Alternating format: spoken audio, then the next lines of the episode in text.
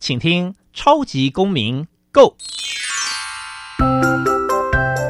民主社会是百花齐放，法治国家则井然有序。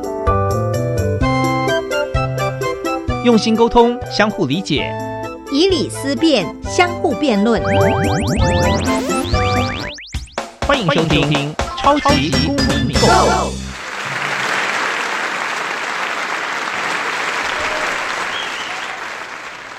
欢迎收听《超级公民购》，本节目由教育部委托，由国立教育广播电台与财团法人民间公民法纪教育基金会联合直播。我是节目主持人夏立明，大家好。今天呢，要来谈一个议题，也很好奇哦，不晓得听众朋友们有没有听过？呃，有一个词呢，叫做无条件基本收入。无条件基本收入呢？如果我们这样子哦，用这个名词哦来想一下，说它到底代表什么意思？无条件就是没有任何的条件，你就可以有一个基本的收入。听起来好像是说让一个人呢不用工作，你就可以有一个足以过活的收入，是不是这个意思呢？那如果是这样子的话，不是好像蛮好的？可是。呃，这个无条件基本收入提出之后呢，其实遇到了非常多的质疑。比如说，就有人我们一般就会说，要怎么收获，先怎么栽，或者是说呢，大家都觉得你要付出，你才可以有相应的收入嘛。所以，一个国家是不是真的能够推行无条件基本收入？然后每个月呢，就把一笔钱自动汇入你的账号呢，这样子的概念呢，不晓得大家是同意还是反对？那今天呢，我们会针对这个议题，请到一位专家来好好聊一聊。小小公民停看听，在这个单元，我们将会带给大家有趣而且实用的公民法治小知识哦。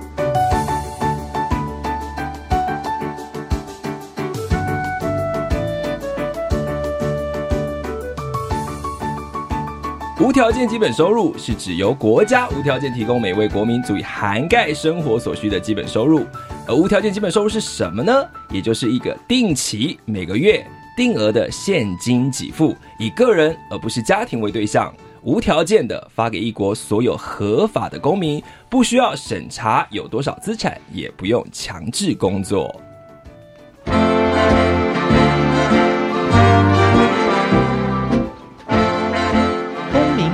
馆，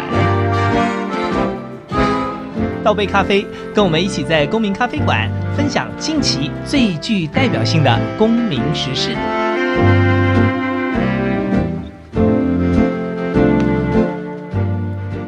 让我们欢迎今天的来宾——人权公约施行监督联盟的召集人黄松立教授。老师好，你好，各位听众好。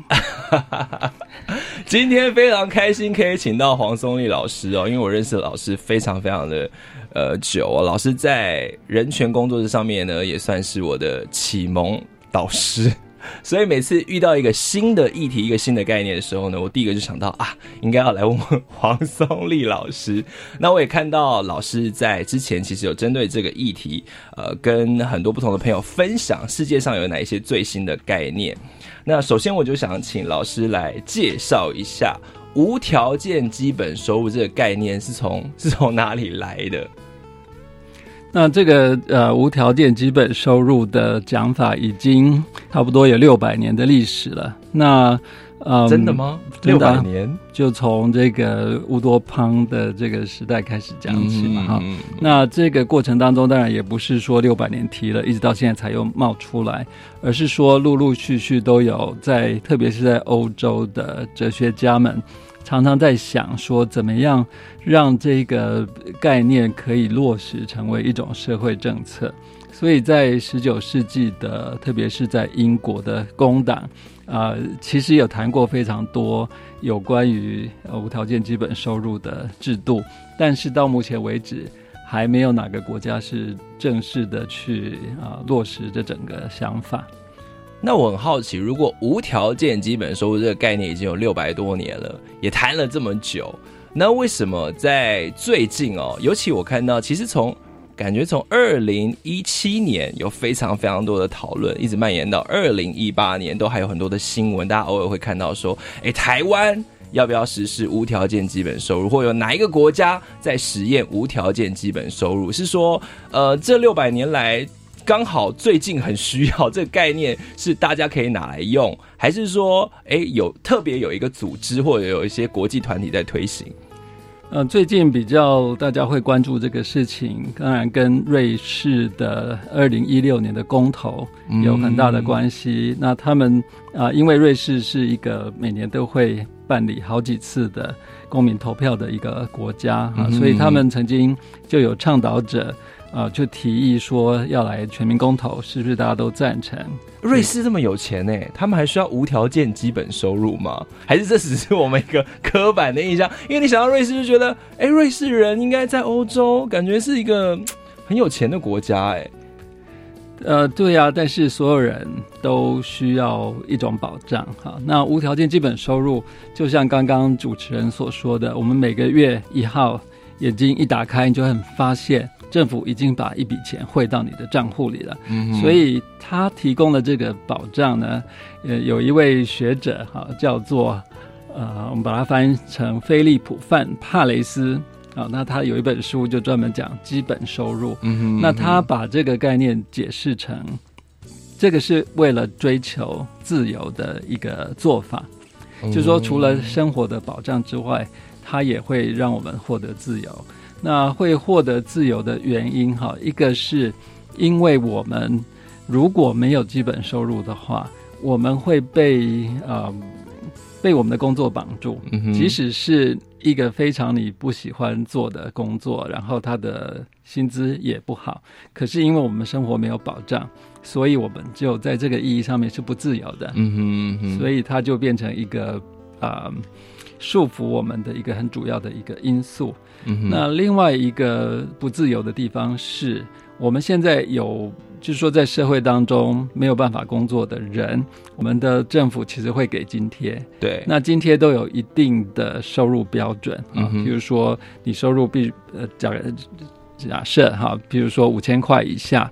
才给你津贴，所以会使得这个领津贴的人呢，他没有办法去工作，因为他一旦工作，薪资超过五千块，他的津贴就不见了。对，所以就会让他变成他被锁在这个津贴的制度里。嗯，那所以从这两个角度来看呢，呃，都会让人没有办法去做他真正想做的事，所以是不自由的。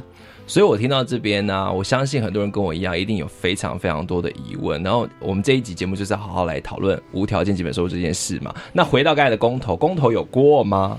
公投没有过。得了，为什么没过？可以跟我们简单说一下吗？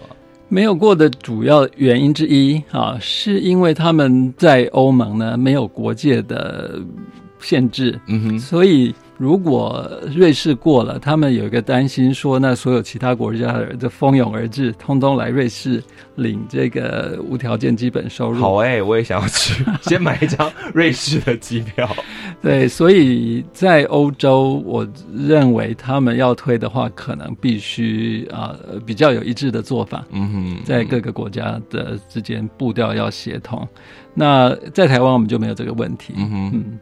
你说过了，人家也不会想来台湾，是这个意思？不是，我们呃 没有像像欧洲国家移民这么自由，对，我们的国界是很清楚。OK，所以这个很先进的概念在瑞士公投的时候没有过。那有时候我们看国外的发展，可能跟台湾进程不一样。可是我看到有很多讨论，反而是回到台湾，就是说，哎，那台湾是不是也要来推无条件基本收入？那听老师刚才这样讲哦，好像。会不会有一种错觉，是一个国家要发展到进步到一个程度，才来推行这件事情？台湾有这个需求吗？嗯，其实我先讲有条件的基本收入哈，就是说这个所谓的无条件的意思是说，嗯，他给钱之后，他不管你拿去做什么。嗯哼，那以前的有条件基本收入是在南美洲试过，不不少个国家都试过。基本上，你如果有养小孩的这个家长，那这那个国家会给你一个津贴，但是他们会给你一些条件，例如说小孩必须去上学，然后小孩的这个生长曲线，就是他的身高体重，必须能够跟得上他的这个同才的生长曲线，就表示说。这个家长拿到钱之后呢，有好好的用在照顾小孩的这个事情上面，嗯所以这个是有条件的基本收入。嗯那所以像在墨西哥呃就试过，所以并不是说一定要经济非常好才可以做，甚至在嗯非洲的纳米比亚也试过啊。嗯那他们就是一个乡村，就是给，但是在非洲我们当然可以想象，他的基本收入不需要太高。好嗯嗯。可是我听到，我觉得很合理啊。像老师刚才讲说，呃，这种有条件，比如说你给一个福利津贴，然后他就可能，比如说失业津贴，他希望你去找工作，你找到工作，那你失业津贴就没了，因为你已经有工作了嘛。啊，如果给你一个津贴，是希望你可以让小朋友去上学，那小朋友去上学也要跟得上同才的发展，这一切听起来都是蛮合理的啊。就是有条件似乎不是一件坏事，那无条件所谓追求自由，会不会大家很难去想象？它是是不是这是一个什么很高深、很高远的理论？我是蛮想问问看老师，这个我们要怎么样思考这件事情？嗯，如果政府要给条件的话呢，他就必须不断的去查核是不是大家都有符合那个条件，所以无形当中会增加非常多的行政成本。嗯哼，那另外一个是我们必须对人有信心，是因为在南美洲，他们就是做这种有条件的基本收入之后呢，嗯他们就来想说，那我们不要去查。不要去查他把钱用到哪里去，然后去观察说这样对于他们的这个消费行为会不会有什么样的影响？比如说他嗯本来都去买食物的，现在都拿去抽烟喝酒，会不会这样子？结果在至少在南美洲了哈，中南美洲做的研究发现并不会，嗯大家都还是非常呃珍贵的，把这些资源用在食物啊、是最大宗的，照顾小孩嗯这些经费上面。所以其实呃，应该这样说，理解这件事情就是说，无条件基本收入比福利津贴还要来得更好。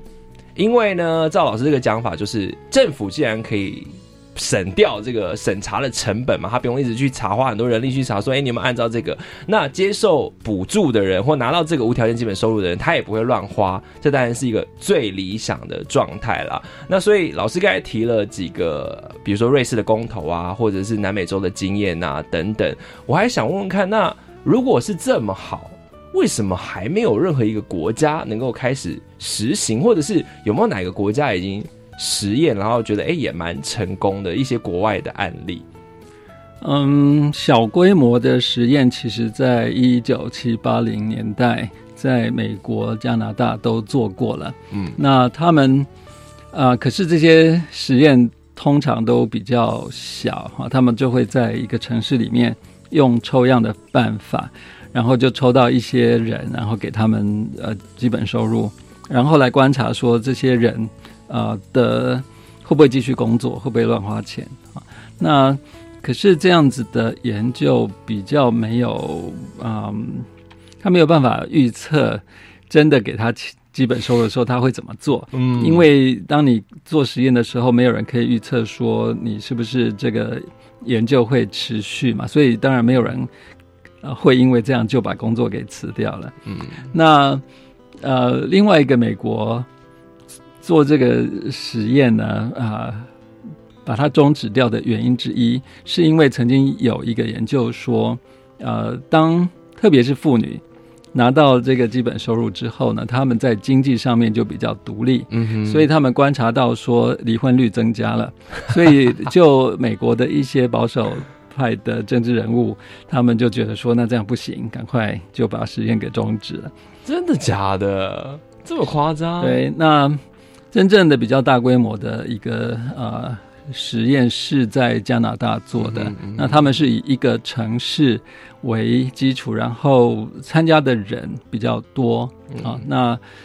呃，应该总共做了有六七年的时间啊。嗯那他们去观察他们的这个就业情况，发现世上只有两种人，他的就业情况是变少了，一个是嗯，就是打工的学生，嗯哼因为他们现在有收入，不需要打工了嘛，可以好好的去上学。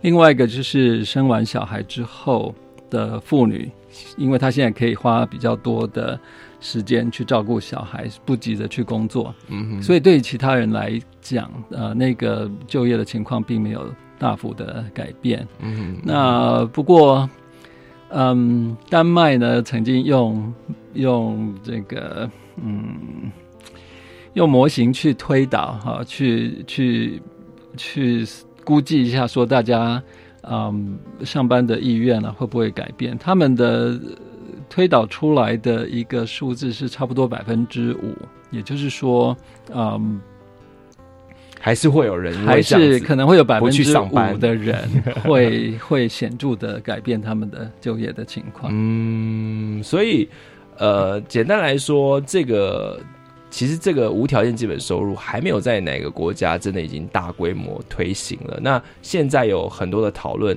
其实我。我我自己都很想要问大家，听到这里是不是同意台湾可以有无条件基本收入？因为我刚才谈了一些国外的经验嘛，那当然有时候国外经验就是一个指标，比如说我们一开始提到瑞士的呃这个公投，可以跟大家报告一下，其实最后赞成的人大概是百分之二十三，其实比例没有很高。那在芬兰，他们也做过相相对的实验哦，不过他们的相关的计划实施呢，也到二零一六年就停止了。最主要的一个原因，也是接下来我们可以问问老师的原因，就是因为钱从哪里来？因为你要无条件基本收入，政府要发这个钱，你就一定要有那个财政的来源嘛。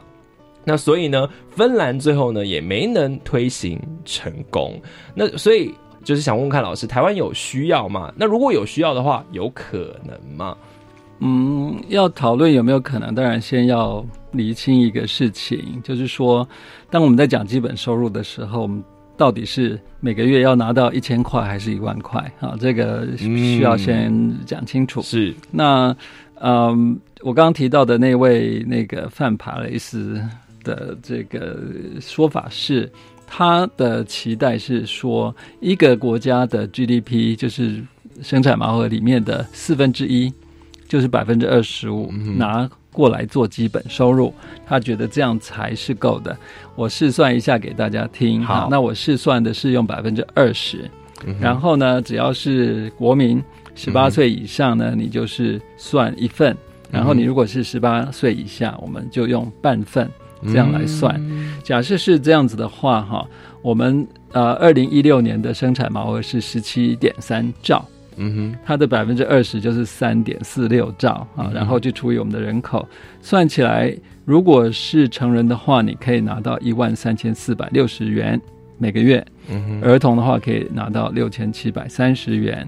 好，那这个标准呢，就介于啊、我们台北市跟直辖市以外的地区的低收入标准之间，因为台北市差不多一万五，嗯哼，那直辖市以外是差不多一万一到一万二之间，所以你拿到一万三千四百块呢，是足以让你生活的，但是也没有办法生活的很有我，所以它并不会让你完全不想去工作，因为你领到这个钱，你去工作之后呢，得到的当然就会让你的生活更舒服、更有保障嘛。嗯啊，所以，嗯，我自己是觉得他对于工作的这个啊意愿的影响不是那么高，嗯哼，但是呢，他会当然会有影响。也就是说，如果这个工作是很需要人做，他又很辛苦，但是他现在是低薪的，那就会变成大家不肯做。对啊，所以呢，就会变成我们整个的就业，就说谁拿到多少钱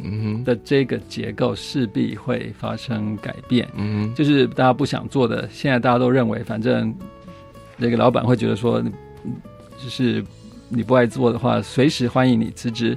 但是以后就会变成老板必须提出一个合理的薪资才留得住员工。嗯，好，我我觉得这个当然是这样想也罢老板想的还蛮有良心的、因为老板只会想到找到更便宜、更低价的呃劳工，或者是找到其他方式变通了。那好，那听老师讲，好，大家就有一个概念了哈。那看来啊，台湾当然是可以做嘛。那还有很多其他问题是有没有这个钱，另外再谈哦。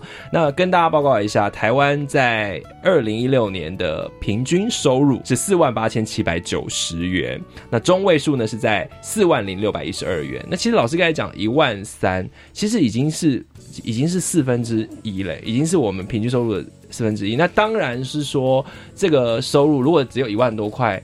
你当然维持基本的生活 OK，可是其实他也没有想象中这么低耶。你可以不工作，然后就等于你是一般人工作的拿到薪水，更不要说年轻人可能领二十几 K 或三十几 K。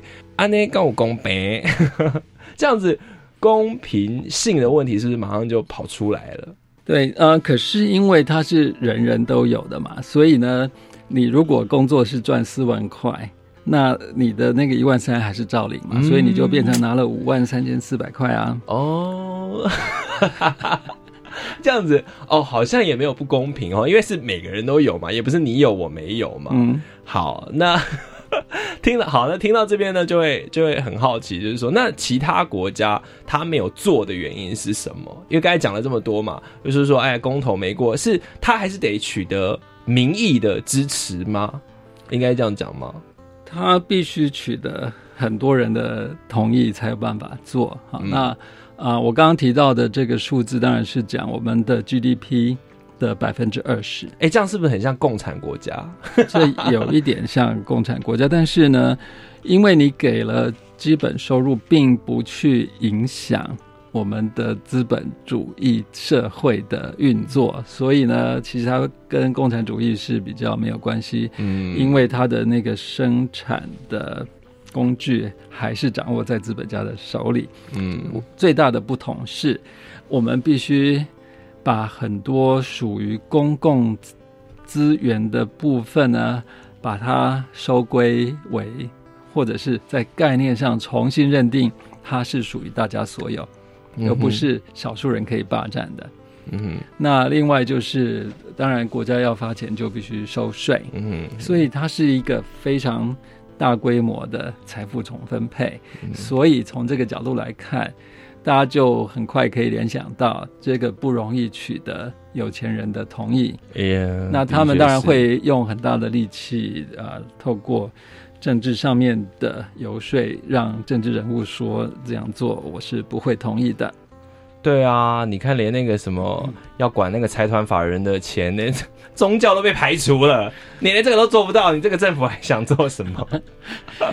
呃，先讲一个数字啊，给大家做一个比较，也就是我们国家到底拿 GDP 的百分之多少拿来作为税收？嗯哼。如果我们现在要拿百分之二十拿来当 GDP 的，不是百分之二十的 GDP 拿来发的话，那就表示我们税收至少要有百分之二十。政府其他什么事都不做，嗯，那你要收百分之二十的税嘛？那嗯，可是台湾。我不晓得大家是不是很了解这个数字。台湾其实是一个非常低税负的一个国家，因为我们的总税收只占 GDP 的百分之十二点四啊。那现在大家都哀哀叫了，要到二十还得了？对，呃，但是我们希望的事情，我自己希望的事情是，现在政府做的事情呢，不应该删减。好，那百分之二十还要另外发，所以我们就要把我们的税呢从百分之十二点四增加到差不多百分之三十二。天哪，这样才有办法又做政府该做的事，又发基本收入。那这样子的百分之三十二呢，并不是一个非常高的一个数字。我们如果去跟北欧国家比，他们都超过百分之四十。嗯然后。呃，O E C D 国家的平均值差不多是百分之三十出头，所以我们如果那样做，也不过是跟其他啊有钱的国家相同的税收比例而已。哇，听到这边就可以感觉是困难重重啦。但是呃，我知道说提出无条件基本收入，其实当然它有一个很重要要应对的问题是。呃，大家很有感，就是那个薪资已经停滞很久了嘛，尤其是呃家里有年轻人出去找工作，你会发现说，天哪，怎么跟呃十几年前、二十几年前那个薪水都一样都没涨？那再还有大家也很爱讲的人才外流的问题，或者是人口老化的问题、少子化的问题，所以无条件基本收入在这个时候蹦出来了。可是老师刚才讲的这一大堆的前提，都是会遇到非常非常多阻碍的状况哦。那接下来节目的时间呢，我们还要来好好的。探讨一下无条件基本收入有可能在台湾实行吗？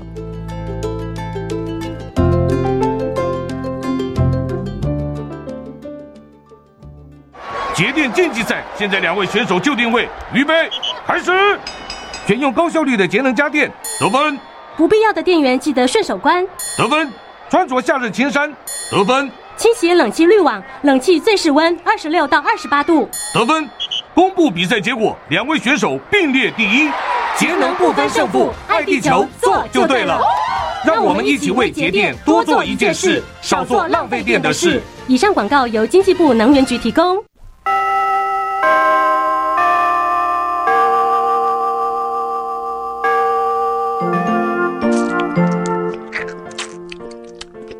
哇，你做的这个点心好好吃哦！这是什么啊？这个就是 Bum Sale 粤式煎饼，很有名哦。哇，王同学，你的越南话说的很好，有练过哦。因为我妈妈是越南人，平常在家的时候，我也会常常用越南语和妈妈对话。同时，我也希望将来我可以到越南创业。想不想先利用暑假到越南职场体验一下呢？教育部啊有补助新住民子女哦，你刚好可以申请看看。真的吗？好啊，好啊。我离我的创业梦想越来越近了。教育部今年扩大遴选新住民子女海外职场体验活动，欢迎技术型高中或相关专门学程的在学新住民子女向学校提出申请报名。以上广告由教育部提供。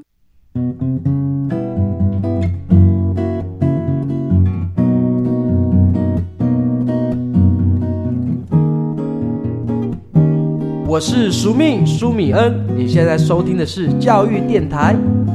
哦，朋友们，就爱教育电台。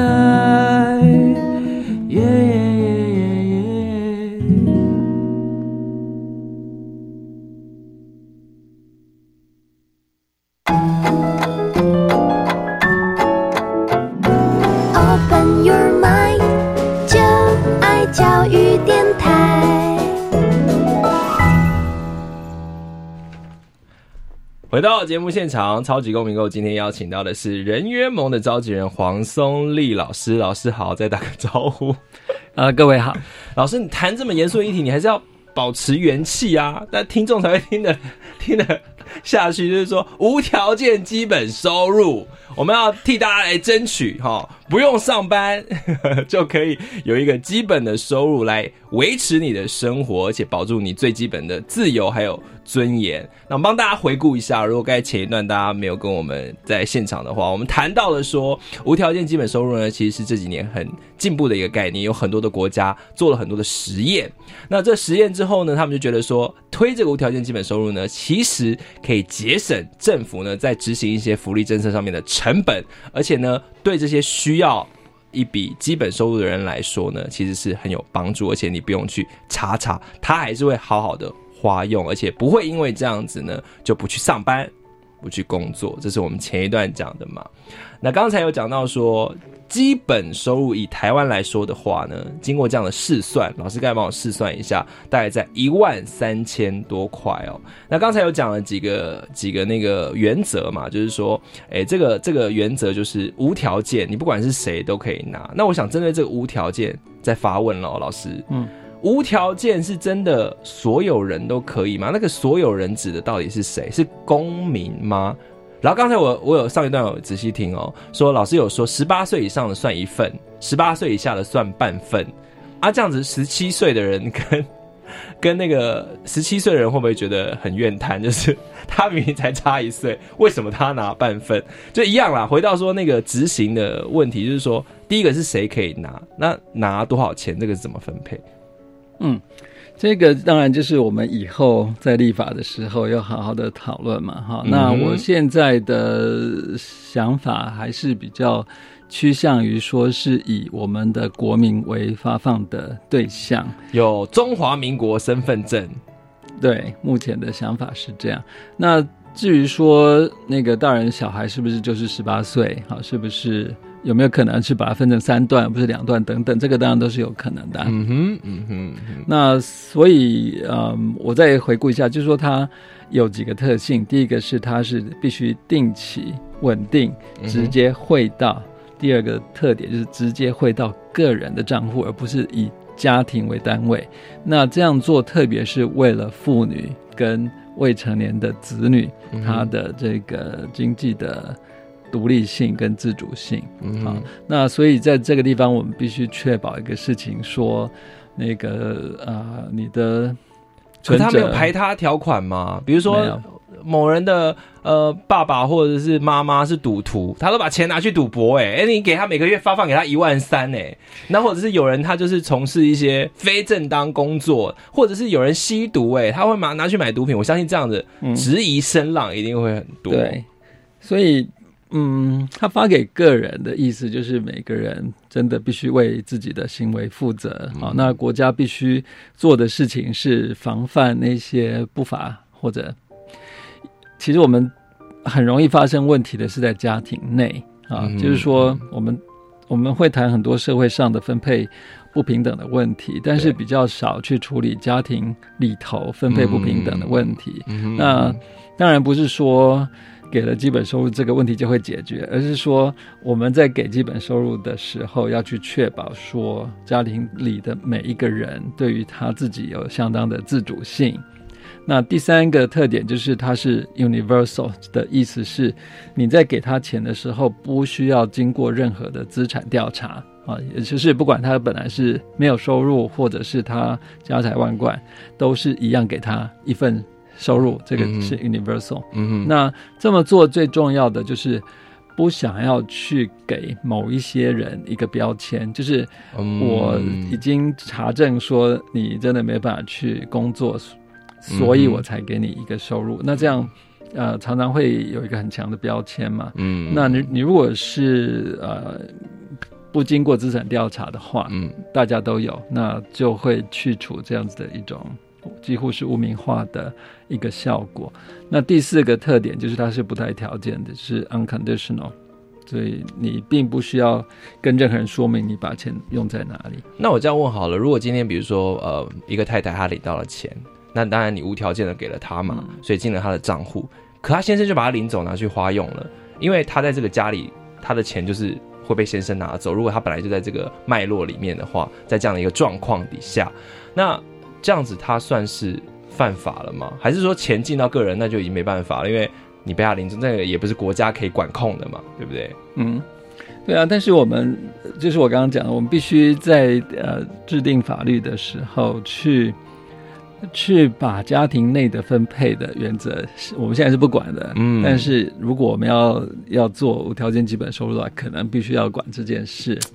也就是要让那些特别是家里的男性知道，说并不是你家里所有东西都是你的，有些就是你太太的，有些就是你女儿的，那个是不是你能够随便就爱怎么做就怎么做？所以今天如果有一个无条件基本收入发放的施行法，它的细则里面可能会有一些比较详细的规定了。好，那我我想再问一下哦，因为其实以当然说全民或者是给个人，但是我还是有一些疑问，比如说，呃，刚才有讲到一个，就是说还就是小孩领的钱，比如十七岁跟五岁，就是说老师的意思是说，后来还可以再去谈说这个细节要怎么样来分嘛，对不对？那会不会有些人他需要的比较多也不考量？比如说他可能他呃退休没有退休金啊，或有一些他本来就生活在贫穷线底下的人呐。也不会考量发比较多，对这个就牵涉到另外一个问题哈，也就是说，我们现在社会当中已经有的这一些嗯津贴或者是补助的这些制度，呃，在有了无条件基本收入之后，要怎么去修改？嗯哼，那我自己会比较期待的事情是说，啊，我们有一些有一些津贴，譬如说对于身心障碍者的津贴，那就不我的想法是。呃，不会因为基本收入而把这些津贴把它取消掉，因为障碍者他原先在生活他的开销就是比较大的，嗯，所以我并不我并不支持说把所有的社会津贴。都取消，通通取消。嗯，好的。那还有一个问题是说，那如果刚才讲讲到说，有一些人他可能啊作奸犯科啊，或怕被法院判刑啊，这样也这样都不会影响到他可以领取这个无条件基本收入吗？还是说这个也要看之后怎么我们是怎么定定的？我的想法是，就就发给他吧。嗯，那因为他是国民呢，他就他就。呃，还是有这样一个权利嘛？那他出狱之后，他反正是需要一笔一笔资金来让他重启他的社会生活，嗯，就等于让他储蓄一阵子，嗯。那我很好奇，我们在台湾老老师也有，比如说讲过这个讲题嘛，或者是说跟大家分享过，会有很多的新闻上面有讲哦。老师觉得会遇到最大的阻阻碍是什么？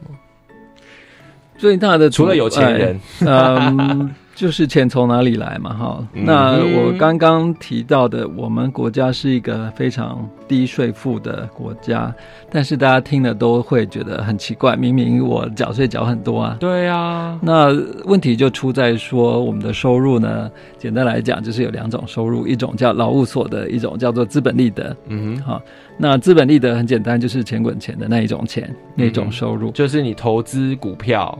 或者你房子租人，或者是嗯非常非常多的金融产品，你可以去购买。对，那嗯我们国家的税收其实是重劳务所得，因为你那些大家都知道，你赚的钱啊都记录的非常的清楚，所以不可能几乎非常困难逃税。但是我们对于资本利得的课税率是很低的啊，那。所以就会让大家觉得说，台湾明明税不低啊，啊，但是因为我们对于资本利得课的税少，所以变成国家目前的情况就是，常常我们会觉得这边应该做得更好，那边更好，但是政府都会给你两手一摊，说没有钱。那所以其实我们是不是在实行无条件基本收入之前，要先？我知道那个税改已经谈很久了吧？我们是要先进行这个税务的这个税收的大改革，那它才有它才会变成一个实行无条件基本收入的一个前提嘛？可以这样说吗？对我我自己是希望无条件基本收入的这个议题，就是会刺激我们去想，到底税应该怎么收，这是一个问题。另外一个问题是，到底谁应该得到什么？好，因为我们都很不喜欢这个，怎么说？嗯，好像觉得说不劳而获是一个一个很不值得鼓励的事情。对啊，谁知盘中孙，粒粒皆辛苦。你没有辛苦过，你怎么能够有？获得呢？你这样子是不是要败坏我们社会风俗？对，但是就是要从这个角度去想，才会就说从表面上看起来似乎是如此哈，但是我们常常会忘了一件事，就是说其实最不劳而获的不是那些。在领社会津贴的人，反而是在社会顶端的人，因为资本利得常常就是不劳而获的。好，那我一直会举例说，我们社会上有一些有一些的制度呢，会自动的把钱从没有人没有钱的人的口袋，把它转到有钱人的口袋。啊，有吗？我们有非常好的。自动执行的城市就是这么在在执行的，例如说房租就是一个非常清楚的例子哈。那当然有钱的人你才买得起房子去租给没有钱可以买房子的人嘛。那我们一般我们会花多少钱去租房子？大概是我们薪水的三分之一到四分之一。对，好，那所以。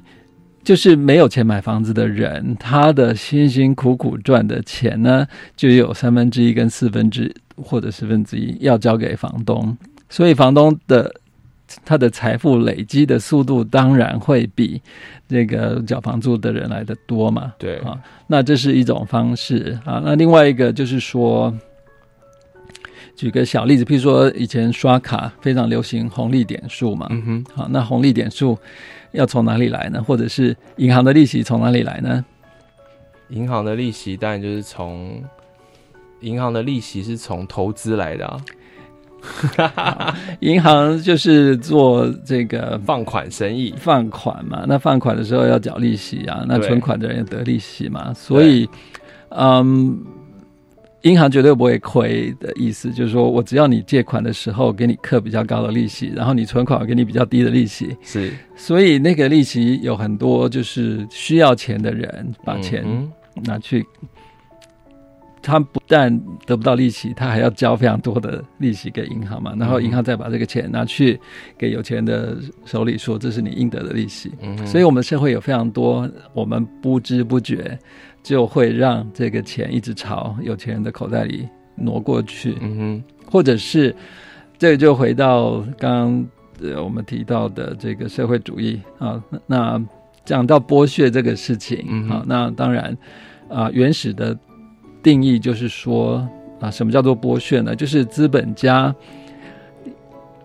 呃从这个劳动者的身上，他获得的钱呢，比他给劳动者的钱来的多，那就是剥削哈。譬如说。呃，有一个东西它做出来，它卖的时候商品是十块钱，嗯哼，然后它的成本呢，它的原料等等是两块钱，嗯哼，啊，所以中间有八块钱的价差。但是呢，他就把其中的三块钱给了这个劳动者，说这是你的工资。嗯哼，那另外的五十呢，就变成盈余。那这盈余跑到哪里去了呢？就跑到所有的资本家的口袋里嘛。嗯啊，所以你只要有不停的有人在劳动，它就会不断的产生这种所谓的呃盈余。所以劳动，我们每天去上班也都也都是让这个钱一直朝资本的口袋集中嘛。我们的劳动消费都有相同的结果。我想一般人可能都生活在日常生活里面，就是我的意思是，大家平常很努力在打拼工作，很难有时间去思考这件事情。因为我醒的时候都在赚钱嘛，我根本没有时间去担心说，哦，是不是呃我的权利或我的钱都被有钱人拿走了？因为这个感觉好像是需要有一些什么样的正义人士，或者是我们的政治人物，我们选他就是要来帮我们。代议嘛，我们要来请他们来帮我们做这些事情嘛。我觉得，呃，要让一般人理解这件事情哦，其实真的不太容易哦。但如果说一个很直白、很直接的联想，就是说推行无条件基本收入，可以让这社会的财富分配变得更公平的话，那大家就是可以从这个利基点来了解哦。其实我自己心中有一个很深的感触。就是呢，要了解无条件基本收入这个议题啊，我们前面聊了两段哦。如果前面没听到的朋友，可以等我们重播，或者是上网找超级公民购的录音档，都可以再听到。就是要挑战呢，大家接受这个概念，其实大家需要一个根本的思想改造。为什么呢？因为刚才前面黄松义老师提了很多，我们现在呢，如果是赚的钱比较少的人呐、收入比较低的人呐、应该要出现一种我的钱到底去了哪里的这种愤慨。可是你仔细观察台湾这个社会氛围不是这样哦，台湾社会的氛围是说你要好好努力，你才能变有钱人。那你现在买不起房子没关系，你好好努力存钱，某一天你就可以买买起房，买了很多房子，你就可以当包租公、包租婆。或者是说呢，啊，我们要好好的栽培我们家的这个啊、女儿，看她有没有机会可以嫁入豪门。其实除了刚才老师讲的这个所谓的税负制度的这个改变之外呢，人民怎么思考有钱这件事情，或者是说公平正义这件事情，其实我自己观察也变成是能不能去理解无条件基本收入这这个这个很好听起来一个很大的名词，一个很遥远乌托邦的梦想，反而是一个很大的挑战。我不晓得老师会不会有这样的同感？对你整理的非常好，也就是说，无条件基本收入就是要带来一种我们观察自己的社会的一种观点的重新的塑造。那刚刚也提到说，我们希望大家都好好的努力，然后有朝一日终于可以拥有自己的房子嘛。好，那可是我们从两个角度来看，一个是我们有一个根深蒂固的概念，就是说我这辈子的努力就是要照顾我自己跟我的小孩嘛。所以我们认为说继承这个家产是根本毋庸置疑的事情。但是我们如果从公平的角度来看的话呢？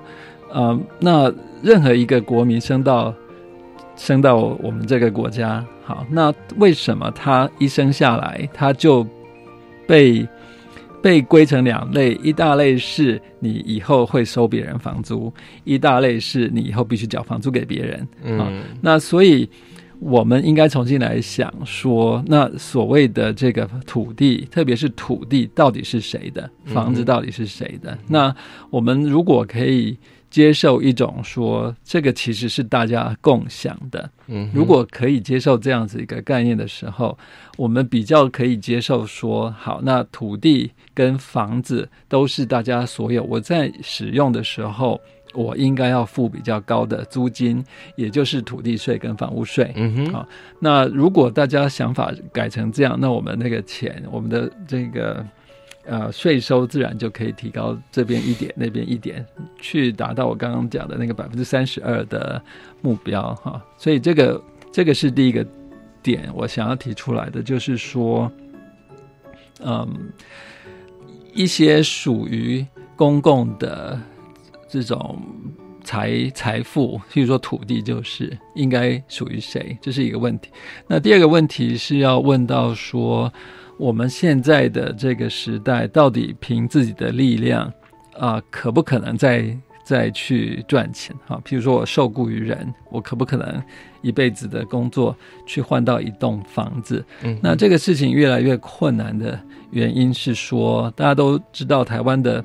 我们的工业的产值其实是越来越高的啊，那呃，可是工资所占的这个从产值里面所占的比例却是越来越低的。嗯啊，也就是说，呃，资本越来越容易累积起来，但是劳工拿到的钱比较少，那会产生这样子的一个原因，并不是说现在的老板比以前都更苛刻。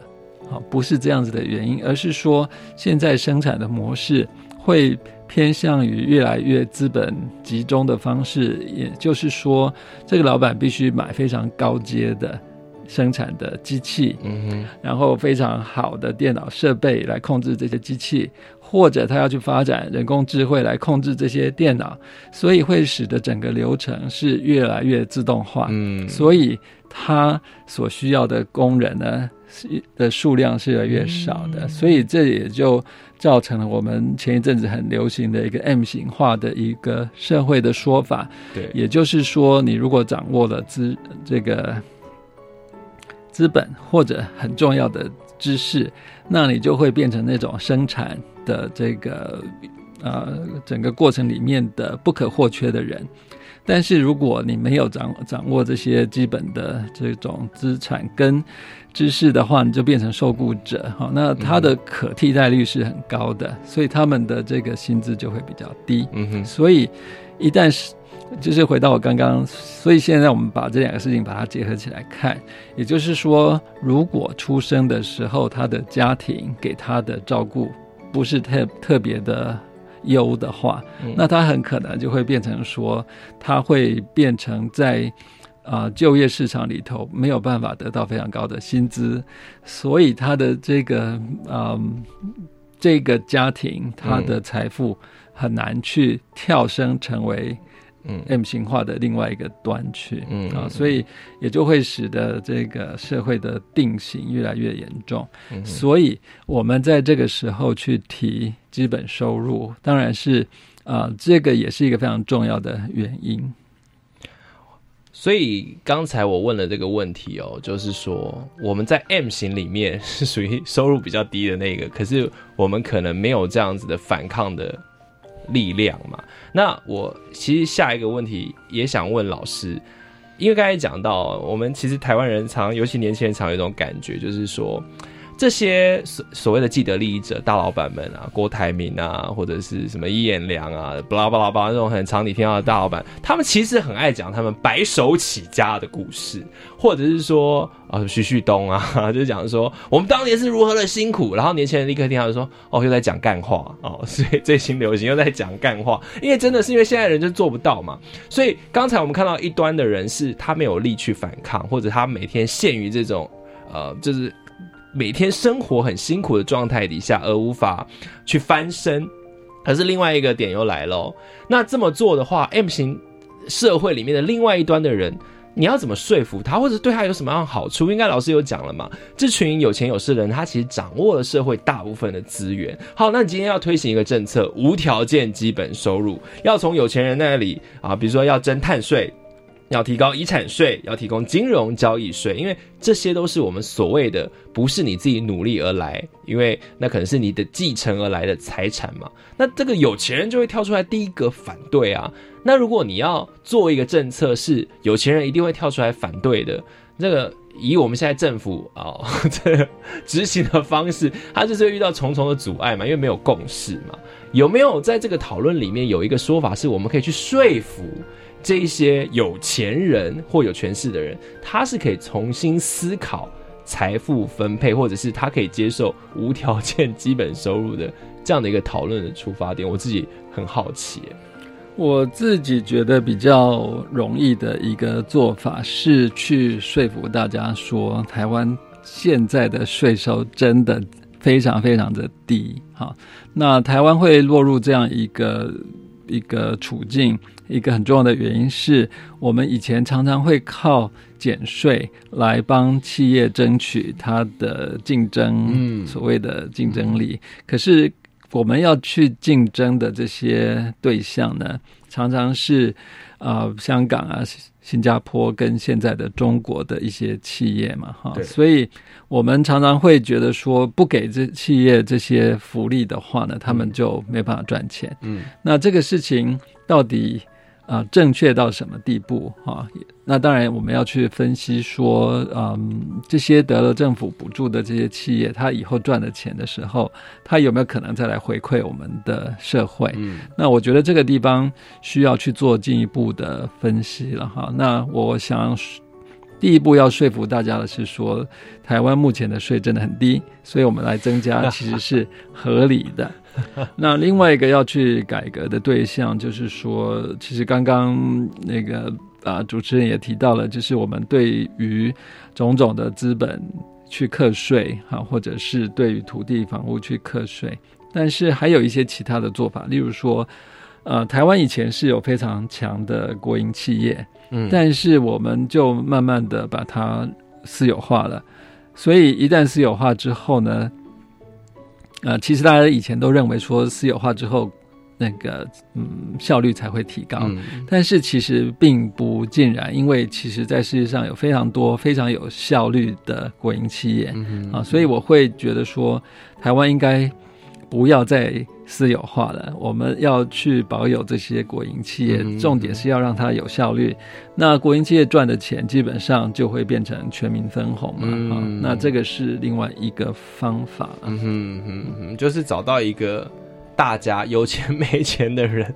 都可以接受的一个说法，会去说服大家。但是听起来啦，要要那个增加税收，大家一听到就是很直观的反应哦。因为台湾人民就是吴那个 吴瑞仁教授说“李盲而滥情”嘛，就是好，你今天用一个感情故事来说动我啊，我来给你相挺哈。但是你今天用很理性的跟我分析，完了要要叫我拿钱出来啊，这个很难哦。那当然，我们期待台湾社会是。是可以一直往前迈进的。今天提出无条件基本收入的讨论，只是可能只是第一步啦。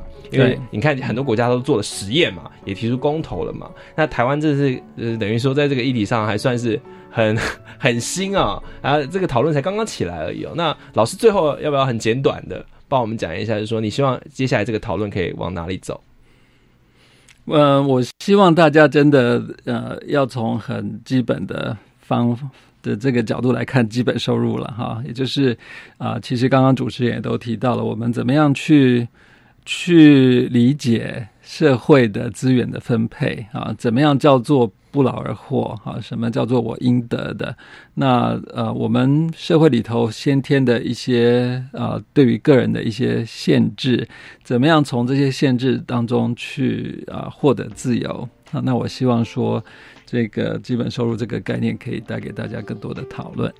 非常感谢黄松林老师哦，大家可以思考一下，听过今天的节目呢，你有没有对无条件基本收入呢有多一点的了解，或者是你赞不赞成这样的议题，都很欢迎大家可以上脸书跟我们一起来讨论。再次感谢黄松林老师，也感谢大家收听超级公民购，我们下次见喽，大家拜拜，拜拜。学习思辨的智慧，散播正义的种子，超级公民购。是由教育部学生事务及特殊教育司委托国立教育广播电台与财团法人民间公民与法治教育基金会共同制作。